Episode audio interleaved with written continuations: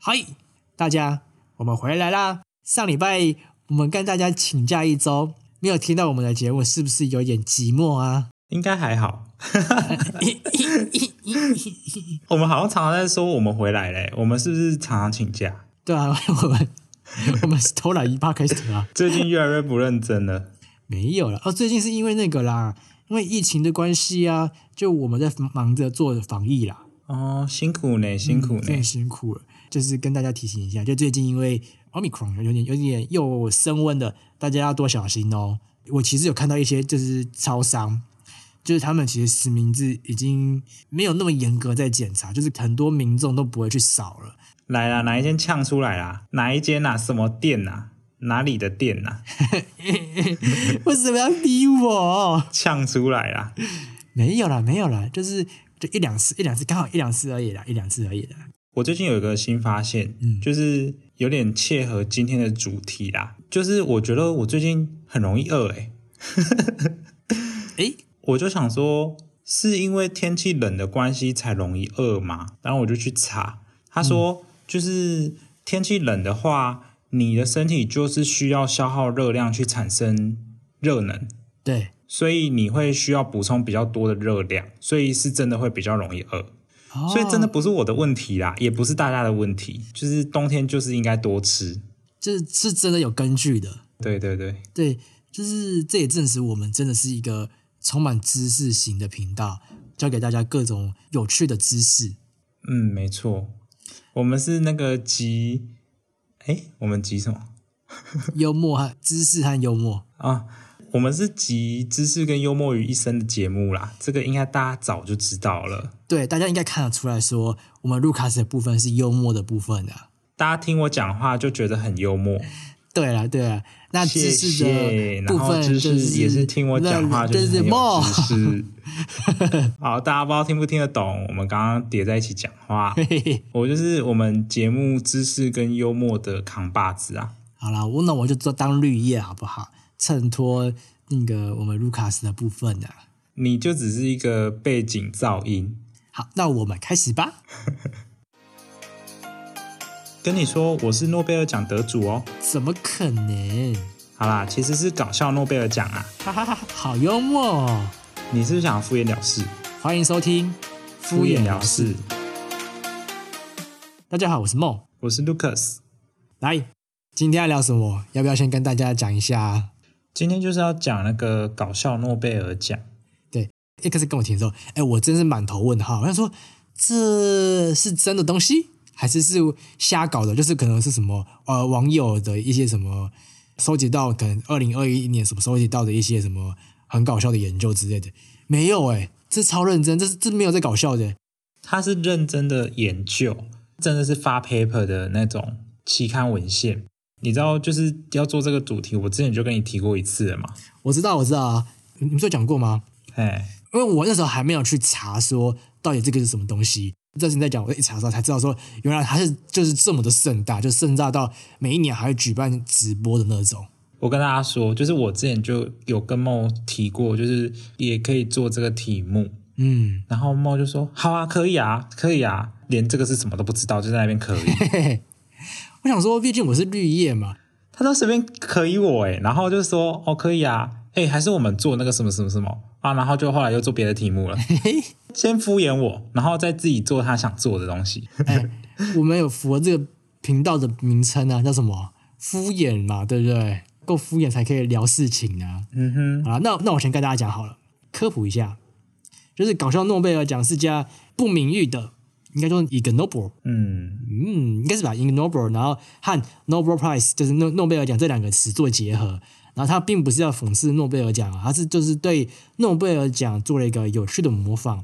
那这个奖项是由那个科学幽默期刊所举办，颁给那些完成一些再看令人发笑后又引人深思成就的人。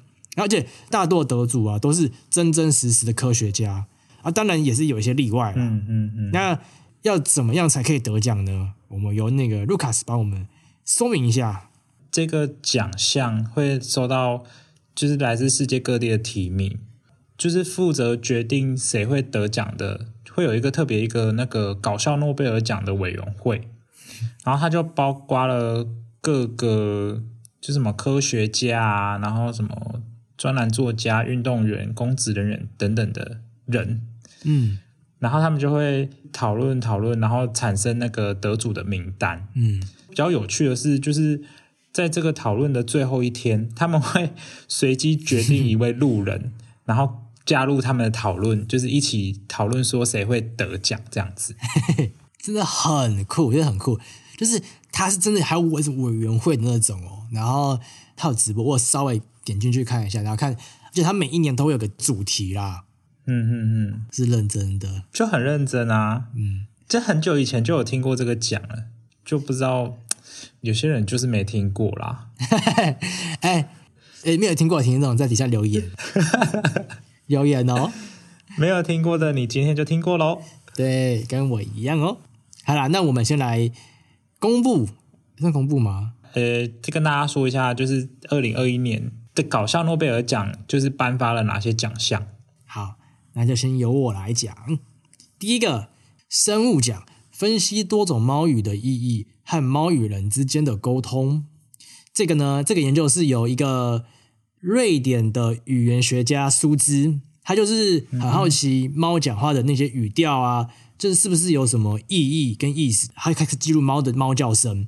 他从那个二零一九年的研究中发现，猫咪还有十种、十九种叫声。嗯哼，那除了大家大家比较熟悉那种喵喵叫之外，还有什么咕噜声？哎，你有听过猫咪会咕噜发出咕噜的声音吗？呼噜吧，嗯，对，就呼噜或咕噜的咕噜咕噜咕噜咕噜咕噜啊，不是这个，那是你肚子在叫吧？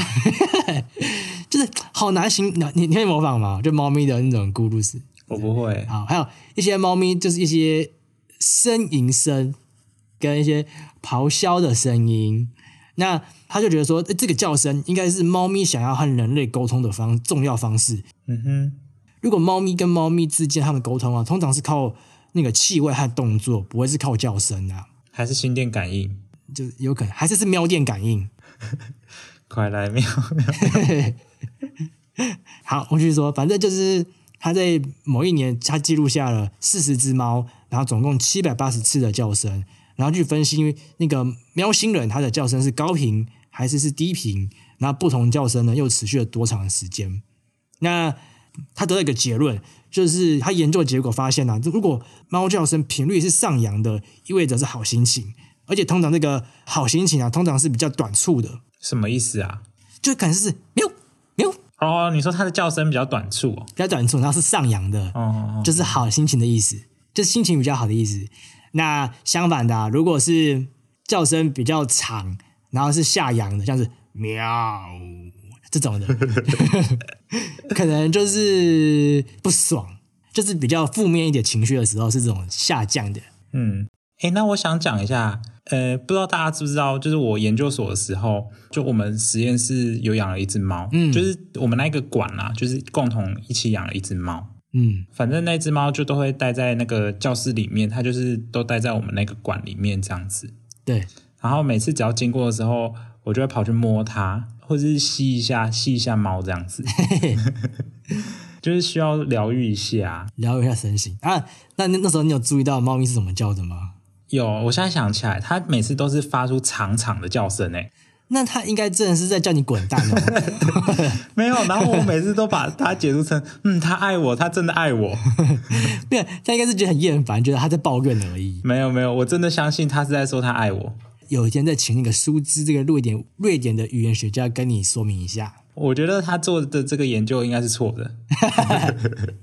哦，之一了，之一起来喽。好啦，那我们加第二个这件事情，其实我有就是看过别人说明，但是没想到说竟然真的是有人做研究做到这种程度。嗯，就是第二名，呃，第二个那个物理奖，建立物理模型，说明行人为什么不容易相撞。啊喏，就是这个呢，就是因为它这个里面充满了各式各样的物理运动啊啊，我真的是看到就头有点痛啦。换句话说，就是那个行人的行走行为，就像那个花粉在水中乱飘的那个布朗运动，可能有点类似啦，所以他们不会互相相撞在一起。老师，老师，嗯，请问什么是布朗运动？就是说到这边呢，就我真的就开始头痛了。 我真的是听过这个词呀，啊 no，就是我只知道跟什么花粉有关呐，啊，我真的是就是花粉会乱撞乱撞啦，啊，都不会撞在一起啦，大概就这样子啦。什么叫乱撞乱撞然后不会撞在一起？它、不会撞在一起就不是撞啊。那就是乱冲乱冲，但不会撞在一起啦。 诶，嗯嗯，应该是吧？大家有给过吗？嗯，我不给评论啊啦，我怕我讲 错。好，就是他说那个、欸，就是这个物理奖，他得奖的是台湾的学者、欸，哎，呃，它它是一个团队啦，嗯嗯嗯嗯，就是建立这个物理模型，说明人为什么不会相撞的这个团队啊，其中有台湾人，嗯嗯嗯嗯嗯，就是他他真的是一个伟大的人。这样说对吗？我不知道，他就是真的很无聊。 哎哎，没有啦，没有啦，没有啦。你对所有物理系的人说抱 抱歉。啊，那我继续说，第三个得奖的就是来啊了，是动力学奖。他说，走路看手机，形容会更容易相撞。所以就是上一个物理学奖啊，他解释完说为什么不容易相撞，啊，下一个就说那个滑手机容易相撞。诶，他们根本放在一起，这才是真的搞笑吧？那这个得奖名单其实蛮用心的、欸，故意让那个两组人马打架。对吧、就是他们可能就想看那个血流成河吧。没有，但应该是一个是没有看手机，但一个是如果看手机的话，就会容易相撞吧。对他其实有时候啊，为什么会容易相撞？就是当那个领头羊，就是第一个那个破风手啊，就是第一个人，如果他是在划手机的话，队伍的就你后面跟着的那些人，队伍的轨迹不只会混乱，而且整体的移动速度也会变慢，才造造成就是不符合布朗运动的部分才会这相撞啦。就是如果是第一个人没有划手机，如果是最后跟着其他人走的那个人他划手机的话，其实没有什么，就是不太也是不太会相撞。嗯，这件事告诉我们，就是第一个人不要划手机啊！不不不不，不对不对不对，应该是那个走路的时候不要划手机才对。哦，我以为你是要说要告诉我们，就是要划手机就不要走第一个，没有没有，是走路不要划手机， 哦这样才。好的对，这样才对。嗨，我卡里马西达。嗨嗨，那我们进入到第四个，第四个是化学奖，嗯那是电影院观众释放的气味会随情绪而改变。嗯那故事是这样开始的啦，就是这个研究团队啊，他在圣诞假期的时候，他们没有放假，木卡西木卡西，あの啊研究团队的是，就嗨是在那个 Christmas 的时候啊，他嗨们没有去放假。嗨，大家可以关掉，大家就不用再继续听 了。好啦，认真，就是他们没有放假哦，然后跑去那个电影院去测量空气的那个化学分子、就化是学做物研质究的啊人真的很可怜欸呢、只能说他们真的是充满那个研究的那个热忱。我在去年，就是二零二一年的第一天，一月一号，嗯，我也就还在做实验，嘿嘿那今年的二零二二的第一天呢？讲过啦，就看电视啊，有进步，有进步。那我继续说，他就是去测量说，他发现呢、当观众因为电影的特定桥段啊，就是可能是恐怖片造成那个恐怖、啊、害怕的情绪啊，紧张的情绪，或者是呃喜悦、开心的情绪，呼吸或是皮肤，就是体味啊，会代谢出不同的物质。真的哦、对，所以这代表说，如果真的以后厉害的话，我们可以透过就是去检测你身上的那个呼吸或者是皮肤代谢出来的物质啊，去检定说你现在情绪是什么。听起来很变态，还是要舔舔看。嗯，就是你可能要要要靠超超级很靠近别人，然后就闻他这样子， 去闻他一下，然后再舔一下这样子。呃我是觉得大部分应该都是紧张不紧张或害怕啦，可能兴奋。可能也有开心啊，不一定啊，呃，像卢卡斯他就是被舔会很兴奋很喜悦啦，十八禁哦。是不能说。嗯，我是没有被舔过， 我不知 道啊。哎、可是你不是跟我说你蛮喜欢的吗？嗯，我下次有被舔，我再跟你说我喜不喜欢。 嘿嘿，那听众也可以下一次看到卢卡斯哦，可以试试看哦。先不要，先不要啦， 我会害羞啊，那应该会是害羞的味道。嗯，好，那下次如果舔舔看，就可以知道卢卡斯害羞的什么味道哦。 那我们进到下一个，下一个是那个嗯，生态奖，就是分析多国废弃口香糖上的菌菌，他写菌菌，那应该是细菌，嗯，他这应该在装可爱吧？就是这件事情呢很酷哦，他就是去研究口香糖渣里面的微生物小宇宙，它是怎样子研究呢？它是从五个国家，然后共计十个十份样本，就采户外人行街道上的那个口香糖，简单来说就是别人乱吐的口香糖啦。他们从那个西班牙、法国和新加坡，还有希腊和土耳其五个国家去采集样本，用那个无菌刀将那个口香糖渣刮下来，快速送回那个实验室里面，然后再用负八十度的超低温冷冻柜保存起来。为了一个口香糖这么搞杠，对，来哦，他当然还要做那个什么 PCR 复制 DNA 啊，就是从那个口香糖上面去截取萃取出那个 DNA，然后再做 PCR 的复制。嗯，然后他去做那个次世代定序，然后定序完 DNA 序列啊，然后再去整理那些有确诊吗？没有。大家可能会想说，诶，那这样子从嘴巴里面吐那个吐出来口香糖，上面应该会有很多口腔里面的细菌，对不对？嗯，没有，反而其实是没有的，啊，很酷吧？就是他的研究发现说，其实那些口香糖渣上面上面基本上是已经没有什么口腔里面的细胞或是细菌了。那那个里面有什么？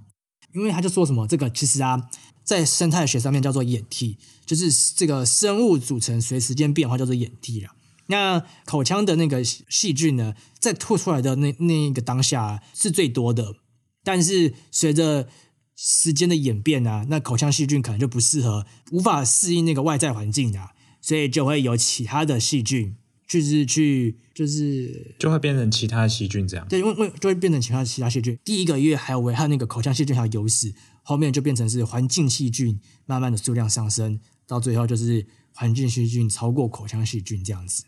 我只能说，听到这边，大家有没有觉得说，其实我真的是可以不用知道这些事情呢？对啊，就是诶，怎么会这样子？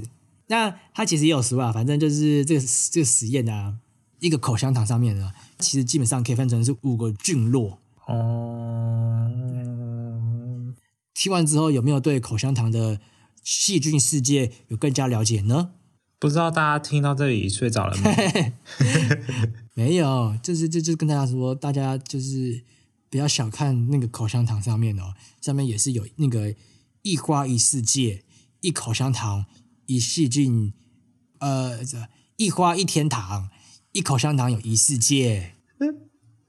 哇，啊，怎么连这个都讲得很好？嘿哇，好啦，上面就很多小宇宙啦。好的，好，那我们交棒给我们的卢卡斯，又去为我们介绍第六个到第十个。我这边第一个是那个经济学奖，然后他是说，就是体重或许可以成为贪腐的指标。哎，他收集了十五个后苏联国家的那个两百九十九张的内阁首相的照片，嗯，然后他是透过 AI，哎，AI 吗？反正他是透过机器学习，就是推算 BMI 值是多少。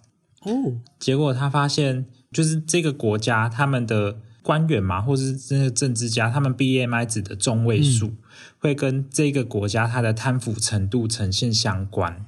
所以说，就是你可以从这个国家它的官员的 BMI 推断说这个人贪不贪腐。哦，所以说，如果我今天 BMI 比较高的人，他的贪腐程度可能就比较高嘛。对啊，所以就很明显的知道我就是很亲民的人吧，不是亲民是亲民。好，我想说，你什么时候是政治官员了？你什么时候是政治家？我怎么都不知道。未来啦，未来。哎为了啊，他这一篇他没有特别有一个报道，嗯，只有附一个原文 paper 的连结这样子。我有稍微点进去看一下，但我没有很认真看完。嗯，然后我就很疑惑说，这种研究内容到底是可以发在什么期刊上面？嘿嘿结果嘞，结果嘞，它好像是一个什么转型经济学跟什么政策哦，还是什么啊？反正就忘记了，就有点什么之类的这种，嗯，就好像也没什么相关。没有，我们不要这样说，就是人家做这个研究可能也是还有意义，还有意义，这我们没看到而已。对对对对对对。然后下一个我是觉得比较有趣，这个是医学奖，嗯，然后他是说鼻子跟生殖器之间的连接，哎，是不是会看到生殖器？卢卡斯就觉得很有趣没有好不好？啊哦，不是啊，不是，误会了，误会了，误会了，误会了。我是说，它整体来说应该是比较有趣的一个研究。那我要来解释它的那个，就是它是怎么做它的研究。哦好好好好，他就召集了十八对夫妻，这夫妻都是一男一女啊，十八对夫妻总共三十六个人，这三十六个人他们都是有鼻塞，就是没有经过任何治疗这样子。嗯，他就去调查他们在性高潮之后是不是可以舒缓他们的鼻塞，哦，所以就是他有问卷跟仪器去测量两个人同时达到高潮后的一分钟内，跟高潮后的三十分钟，然后高潮后的一个小时，跟高潮后的三个小时。他说高潮后立刻可以得到鼻塞的解除，好好而且他说就是在改善幅度上面，性行为是跟使用药物，就是你用那个治疗鼻塞的药物，它的疗效是差不多的。所以意思说，如果今天 Lucas 你有那个鼻塞的问题，就可以去爱爱一下。那我是不是要先找到人？哎，那我这边提问，身为一个就是好学的学生啊，那想我想问一下，今天假设 Lucas 找不到人，那请问如果是自己达到高潮的话，可以改善那个鼻塞的问题吗？ 啊、还是我下一次试一下再跟大家说。哈哈哈哈，可以可以可以可以可以可以可以可以可以可以，那就记得填一下量表哦。嗯，好好好好，我会再测试我那个诶、就是一分钟内，然后三十分钟后跟一个小时跟三个小时。哈哈哈，我们再麻烦 Lucas 的部分。然后他说，就是不是有这些时间吗？对然后他说，一直到一个小时，呼吸都还是畅通的状态，对，但是在就是三个小时之后，就是他会再次回复到他是鼻塞的状态。怎么会这样子？它唯一的不同是在你使用药物，就是治疗鼻塞药物之后，可以维持到三个小时的。所以药物还是比那个性行为久一点，就是了对对对，它可以维持比较久，或者是说呢，就是你在一个小时之后没效了嘛，嗯，那你就再做爱一次啊。啊，那所以一天大概要做二十四次。对对对，一天二十四次，你就可以确保说你一整天呼吸都是畅通的。他可能一整天都在做爱而已嗯，听起来蛮开心的、啊，啊，嗯嗯，不知好道这个开心的味道是什么呢？嘿好那我们下次也请卢卡斯再帮我们做个研究一下。好好，未来如果我有机会可以这样子做的话，我再跟大家汇报。好看，会不会马上就分手？不会吧？应该会，嗯，更紧密。会更紧密，好好，关系更紧密。不然会不会很累？我是觉得会啦。好，这还要聊多久？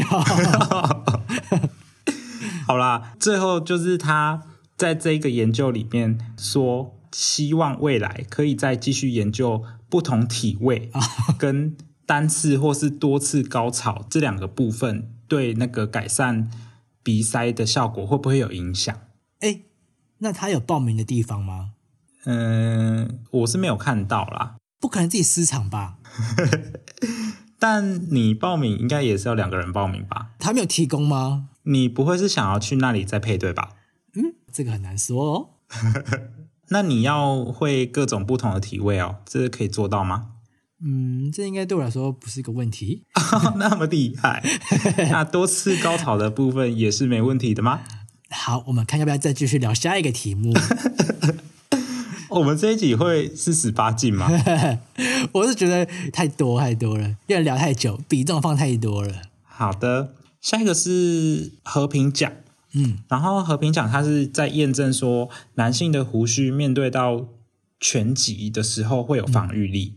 哦，他这个团队是用那个嗯某个什么什么树脂环氧树脂，呃，短纤维环氧树脂，哎，作为它的材料去模拟说人类的胡须。嗯，我看它的图片，它比较像是就是用一个东西模拟人类的骨头，就是有点像是一个小桌子这样子。嗯，然后它在小桌子上面再放上它的这个数字，树脂，就是它的这个模拟胡须的东西。嗯，然后再用一个锤子，就是从上面打下来，这样子去模拟那个拳击的状态。哦，然后就是它有分成三组，就一个是毛茸茸的毛跟修剪过的毛跟没有毛这三个状态，听起来好怪哦。代表人类的浓密的胡须、跟修剪过的胡须、跟完全没有胡须。对对对，结果显示说，就是毛茸茸的毛，就是也就是最浓密胡须的人，他会具有最好的缓冲效果。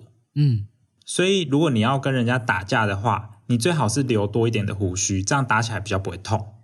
就是或者是说，就不要打架。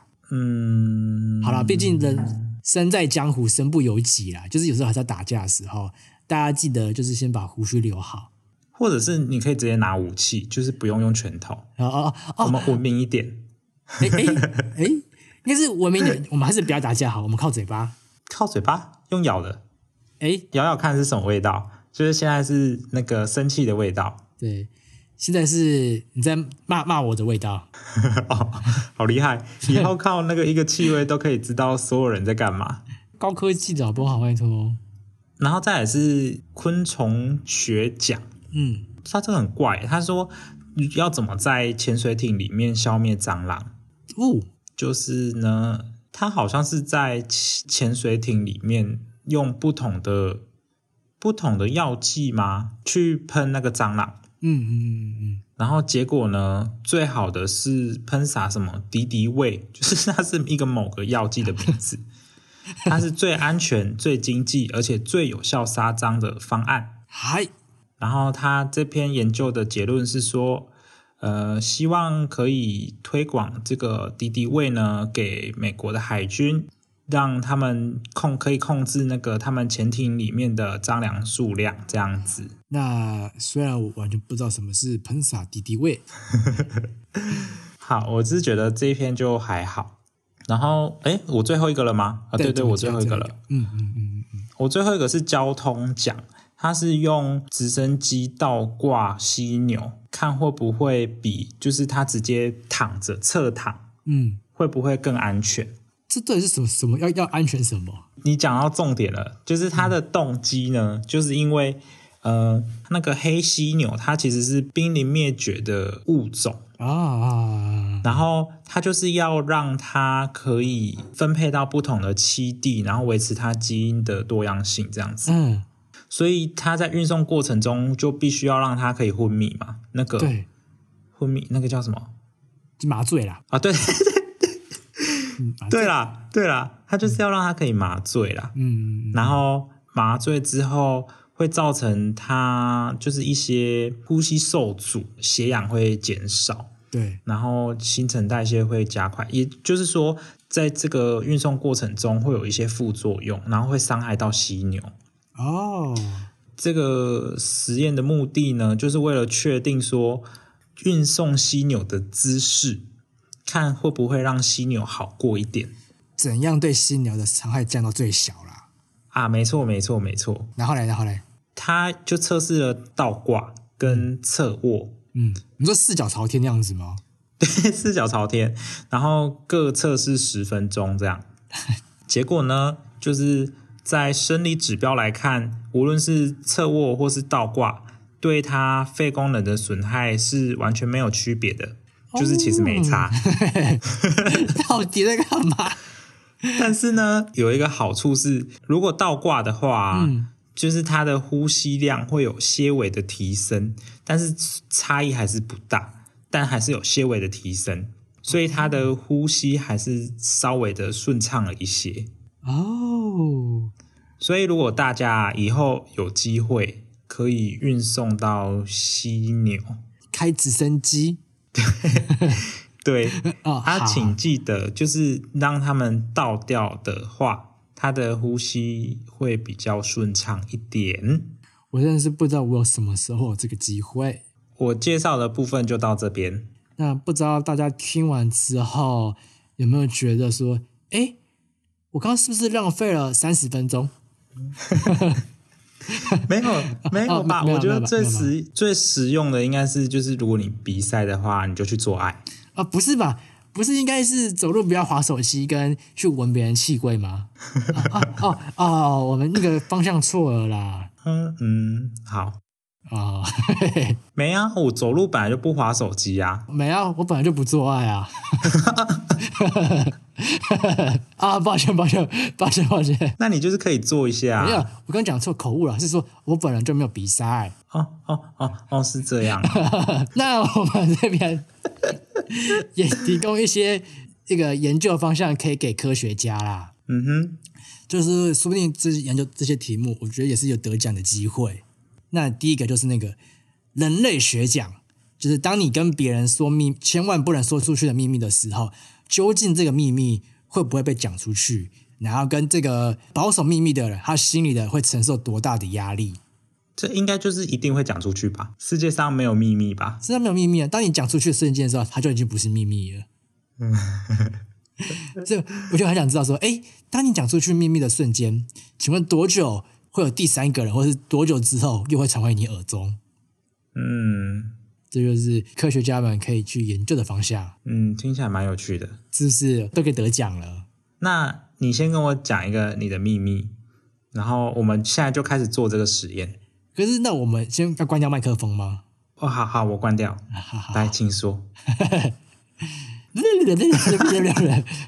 啊，讲完了啊，听众，我们回来了，我们回来了，我们回来了。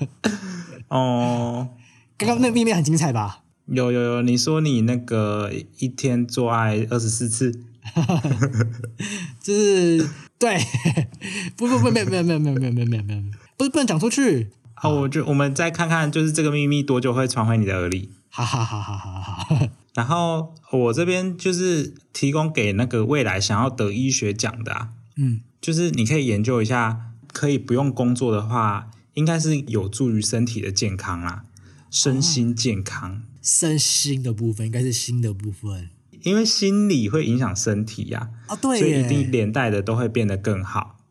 哦，那我是希望可以倡导大家，就是不要工作，对，在家当米虫就好。我们要多为自己着想，对对对对对，这势必得证实的。不要跟健康过不去啊，没有好的身体不行呢，真的不行。那我就是身体力行这个实验的部分。哈哈哈啊、欢迎那个科学家们可以做一些这这样的这方面的研究啦。嗯，好，那不知道自己听完之后，大家有没有长了一些新知呢？就听完这些，就是其实我真的很想说，我自己真的是不知道怎么做个结尾耶。你不是结尾大师吗？就是想说，哎，是要鼓励大家说，就是一沙一世界，一花一天堂，大家见微知著，说不定可以从这些小小的地方得到一些大大的启发吗？见贤思齐，见不贤而内自省。对，想说，哎，大家其实都有当科学家的潜力。呃，应该是说，就是大家就学到说，不要像我们这样子浪费时间。没有啦，还是有提供大家一些有趣的冷知识，算冷知识吗？有趣的硬知识，啊，有趣的硬知识。好，那就是不知道大家会喜不喜欢这集的内容，欢迎留言告诉我们。我是真的蛮想知道大家有没有兴趣的。大家可能听不下去哦。诶，对对，那我再补充一点，二零二一年啊是第三十一届了。嗯，那我跟大家讲个很很酷的，它这个名称呢、不会叫做第三十一届的搞笑诺贝尔奖，它会叫做第三十一次的第一届诺贝尔奖。哦，是这样哦。对，他说因为每一次都是全新的一届，哎，这个概念好新颖哦。你为什么不在开头讲？哦， 现在才想到、啊你，标题不是要下这个吗？呃，没关系啦，这是第三十一次的第一届搞笑诺贝尔奖，很酷吧？酷。那我们今天就到这边，如果喜欢我们的节目，可以给我们五星好评，然后留下你的评论。也可以哦追踪我们的 IG brush me off 敷衍了事，拜拜。拜拜。